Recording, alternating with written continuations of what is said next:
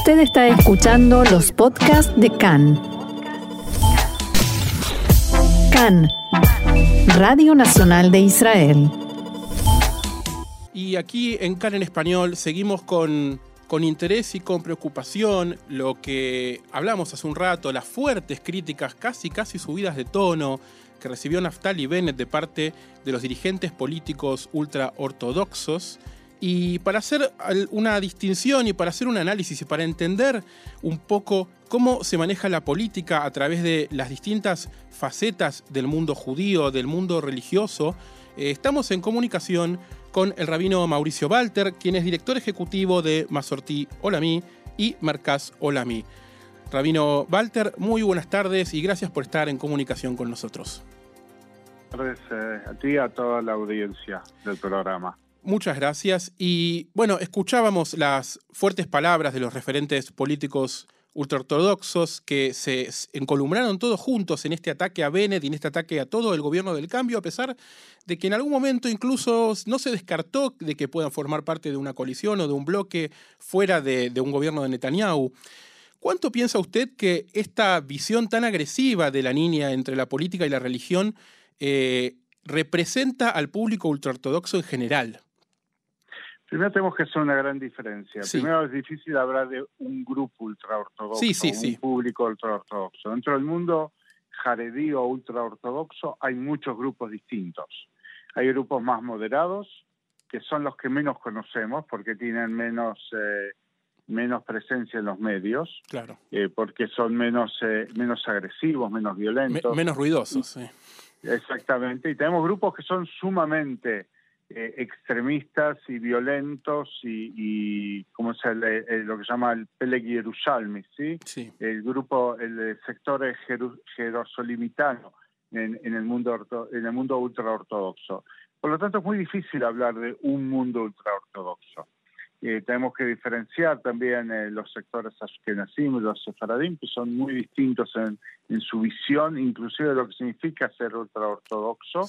Eh, por lo tanto, es, es difícil. Y la segunda distinción que tenemos que hacer es entre los políticos y, y, y la gente y el público ultraortodoxo, que no son iguales, que son muy diferentes vimos estas diferencias y las vemos. Primero tengo que hacer una aclaración que es importante. Yo no soy un experto en el tema. Sí. No soy un, eh, estudioso del mundo ultraortodoxo. Soy eh, un israelí que sigue con preocupación y atentamente eh, los procesos que tiene nuestra sociedad. Y desde ese punto de vista es que hablo. No soy un académico en el tema, investigador del tema. es importante aclarar. Y tampoco soy miembro del mundo ultraortodoxo. Por el contrario, pertenezco al movimiento masortí conservador. Así que mi visión es subjetiva, no es objetiva. Se entiende perfectamente. Está vista desde un lugar y es importante la honestidad de decirlo. Eh, yo digo, digo lo siguiente, vimos, eh, vemos una ruptura importante entre el público ultraortodoxo y el liderazgo ultraortodoxo. Creo que eh, lo vimos en algún momento durante la pandemia, que el público se comportó de una manera y el liderazgo de otra, y creo que lo vemos en forma mucho más eh, extremista después de los sucesos del, de Monte Merón en Lag Baomer, donde el público exige investigación y los rabinos, eh, los líderes, perdón, los líderes políticos, muchos de esos rabinos, eh, se niegan a la investigación. entonces vemos que hay diferencias muy acentuadas. Y tenemos que entender, y, esa es una perspectiva mía y la sociología también habla del tema, que cuando están mezclados religión y política en un partido político, se convierte en un concepto fundamentalista. Claro. Porque en definitiva, ¿a quién vota la gente? ¿A la idea del partido o a su rabino? Y mucha gente pregunta al movimiento conservador, ¿por qué no abren un partido político? Y nosotros nuestra respuesta es porque creemos que no tiene que estar vinculado la ideología religiosa con el partido político. Tienen que estar diferenciados. Tiene que haber un liderazgo rabínico, tiene que haber un liderazgo político. No tenemos nada en contra de la política y de los políticos, pero no tienen que ser los mismos. No puede ser que cuando tú tienes que votar, tienes que decidir ¿y, qué tengo que votar? ¿Lo que yo creo o lo que mi rabino dice que tengo que creer?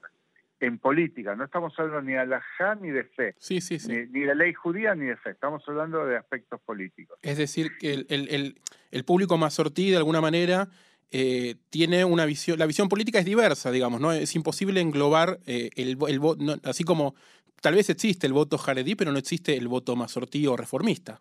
Total, totalmente, totalmente. En el mundo mazortí tenemos gente que pertenece a partidos de derecha, partidos tenemos gente que pertenece al sionismo religioso desde el punto de vista político, tenemos gente que pertenece a Meret, tenemos gente que pertenece a Bodá, Cajol Lavana, Isatit, todos, porque no hay una obligación de participar de un partido político porque tu rabino pertenece a ese partido político. Nuestro movimiento es un movimiento religioso, no es un movimiento político. Cada uno tiene el derecho, y yo diría, eh, nosotros promovemos que la gente se involucre políticamente, que tenga opinión y que traiga su posición. Eso es algo sano para una sociedad democrática. Lo que decimos que no tiene que ser a través de lo que el rabino, su rabino le dice que tiene que votar. Y es donde aparecen confusiones y problemas. Eh, y, es donde se elevan los tonos. Fíjate que ahora con el gobierno, este gobierno de cambio, Chinui, eh, que los Jaredín parece que se quedan afuera, eh, la desesperación de los líderes políticos es porque no van a tener posibilidad de traer los eh, presupuestos terroríficos y muy grandes claro. que ellos logran conseguir en los gobiernos donde se convierten en el factor determinante. Si no estamos, no hay gobierno, así que si queréis que esté, este es mi precio, y eso es lo que ellos traen a su público y a sus, y a sus seguidores. Perdiendo eso, se va a acentuar mucho más con lo que empecé, que es ese quebranto que hay entre el liderazgo y el público. Si entre el liderazgo político eh, ultraortodoxo y el público ortodoxo. Claro. Eh, porque no van a tener cómo sostenerse en, eso, en esos lugares. Inclusive si escuchas a alguno de ellos, eh, hablan de que si no van a entrar al gobierno se van a retirar de la política, porque no van a tener... es eh, todo nada, claro. De todas maneras, como eh, yo ya he vivido muchas, eh, eh, eh muchas elecciones, momentos de elecciones distintas aquí. Sabemos que al final el mundo ultraortodoxo logra acomodarse con cualquier gobierno y logra acercarse para poder conseguir los presupuestos que ellos quieren para sostenerse. Y me parece que en eso tenemos que entender también que el mundo ultraortodoxo está viviendo cambios increíbles. No lo vas a escuchar por parte de ellos, no lo van a decir ni lo van a reconocer pero hay cambios importantes dentro del mundo ultraortodoxo. El primero de ellos es que parte de ellos se convirtió en israelí, con todo lo que eso significa. No se puede vivir acá en Israel en un gueto, porque no hay gueto, no existe más el gueto. No puedes eh, vivir en una sociedad cerrada. Hace, yo me acuerdo hace 30, 40 años atrás venía, si me Yarim era como un lugar eh, totalmente cerrado culturalmente, no, No, físicamente. Y no se hablaba hebreo, ¿no? Y no se hablaba hebreo, escuchaba mucho yiddish. Hoy ya toda esa gente habla hebreo. Claro. ¿Por qué? Pues sencillamente primero porque los medios de comunicación han cambiado profundamente y aunque tengas aparatos que son kasher, lo que llaman un celular sí, que no tiene no tiene internet eh, ilimitado y todo, pero la comunicación es mucho más rápida y mucho más amplia. En segundo lugar, incluyamos que las mujeres en el mundo ultra ortodoxo se han integrado en el mercado laboral de una manera distinta. Empiezan a estudiar en universidades, van creciendo, lo cual genera que traigan información, trabajan en lugares que no son ultraortodoxos, muchas trabajan en ITEC inclusive hoy, y, traen esa información y esa cultura a su casa y eso genera un cambio también en los roles dentro de la familia, porque si la, la mujer logra traer una parnasá, un, un ingreso a la familia muy importante, eso cambia los roles internos de la dinámica de la familia.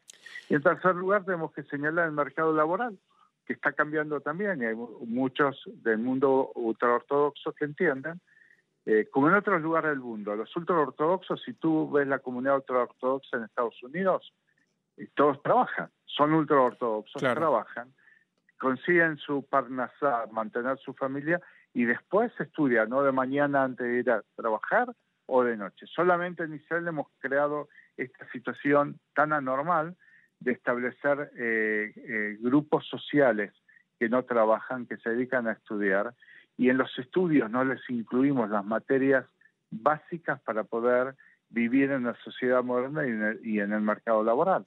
Muchos de esa gente está saliéndose de eso y está aprendiendo. algunos se mantienen ultraortodoxos, estudian y salen a trabajar, y otros hacen lo que se llama Hazara Shelah, que es un movimiento súper grande de gente que se sale del mundo ultraortodoxo. Todo esto nos hace pensar que la dinámica es muy grande y que los cambios son profundos. Por eso es muy difícil hablar del mundo ultraortodoxo, sino hay que hablar de grupos específicos y, y de los líderes políticos con nombres y apellidos. No nos olvidemos que el mundo ultraortodoxo tiene tres grandes líderes religiosos en el, en el Parlamento, que son Ariederi, eh, Lichtman eh, y Gaffney. Y, dos de ellos están acusados de, elementos de corrupción, de malversación de fondos, de acusaciones graves que van a tener que ser eh, chequeadas en los tribunales. Sí. Digo, es muy importante tenerlo en cuenta porque cuando hablamos de estos líderes políticos que gritan cosas muy duras es porque necesitan prensa positiva y el apoyo de algunos de sus sectores, porque ellos están en un momento, el día de Metsuka, de crisis personal eh, frente a los medios. Necesitan asentar su base. Muy claro. Quiero hacerle una última pregunta antes de terminar. Como bien usted decía, Rabino Walter, eh, el, era un todo nada el gobierno de Netanyahu con los ultraortodoxos, con los partidos ultraortodoxos que, que eran el factor eh, determinante para que la coalición se, se, genere y de esa manera no permitían que se atienda ningún tipo de reclamo de necesidad ni de, de nada para los movimientos masortí y reformista que en Israel, eh, por supuesto que existen, pero quedan invisibilizados por esta cuestión. Eh, ¿Qué expectativa tiene a partir de un posible gobierno de cambio donde no va a haber elementos ultraortodoxos y sí va a haber representados eh, elementos conservadores y reformistas? Bueno, lo que esperamos es que finalmente es un gobierno de Israel que tenga una visión pluralista de la sociedad, donde se entienda de que, eh, así como dije, no hay, no hay un solo grupo ultraortodoxo, no hay un solo grupo ortodoxo, hay distintos, no hay un sola, una sola forma de ser judío. Ser judío tiene un, abanico de alternativas muy grandes y creo que llegó el momento que el Estado de Israel como Estado eh, rompa ese monopolio que está sostenido por los grupos hoy por hoy ultraortodoxos, ni siquiera ortodoxos, porque el, el rabinato Israel está hoy, sus cabezas son ultraortodoxas, ni siquiera son ortodoxas. El último candidato que fue el rabino Staff de Zohar, a ser gran rabino de Israel, no, no, logró, no logró avanzar y creo que se van a romper algunos monopolios interesantes. En, eh, de, acuerdo a lo que escuché, uno de los elementos del acuerdo de coalición va a traer en sí mismo un sistema nuevo de kashrut dirigido por un grupo de rabinos de Kippah de Zohar, los rabinos Zohar ortodoxos. Sí, va a ser un sistema de kashrut no basamentado en, la, en, eh, en, la, en el rabinato principal de Israel. Y por otro lado, temas como el cóctel igualitario va a ser terminado, si te recordás, eh, sí, está, Netanyahu rompe el está congelado, está congelado, es parte del acuerdo, y en el Ministerio de Diásporas va a haber por primera vez un departamento, lo que se llama eh, Yadut Mithadeshet, el judaísmo eh, renovado, o la renovación del judaísmo, donde van a estar, tener expresión y apoyo todos los marcos no eh, ortodoxos y ultraortodoxos. Creo que eso lo único que va a hacer es beneficiar el vínculo de Israel con la diáspora, donde la mayoría de nuestras comunidades, la mayoría de los judíos en la diáspora son o conservadores o reformistas, no son o, laicos, seculares, no son ortodoxos ni ultraortodoxos. Hay que atender a los ortodoxos y hay que atender a los ultraortodoxos, pero no hay que descuidar ni a los reformistas, ni a los conservadores, ni a los judíos seculares. Cada uno de ellos tiene el derecho a expresar su judaísmo como él lo vive y como él lo cree. Rabino Mauricio Walter, director ejecutivo de Masortí Olamí y de Mercaz Olamí, muchas gracias por esta comunicación con nosotros en CAN en Español. Gracias a ustedes y estamos en contacto. Shalom.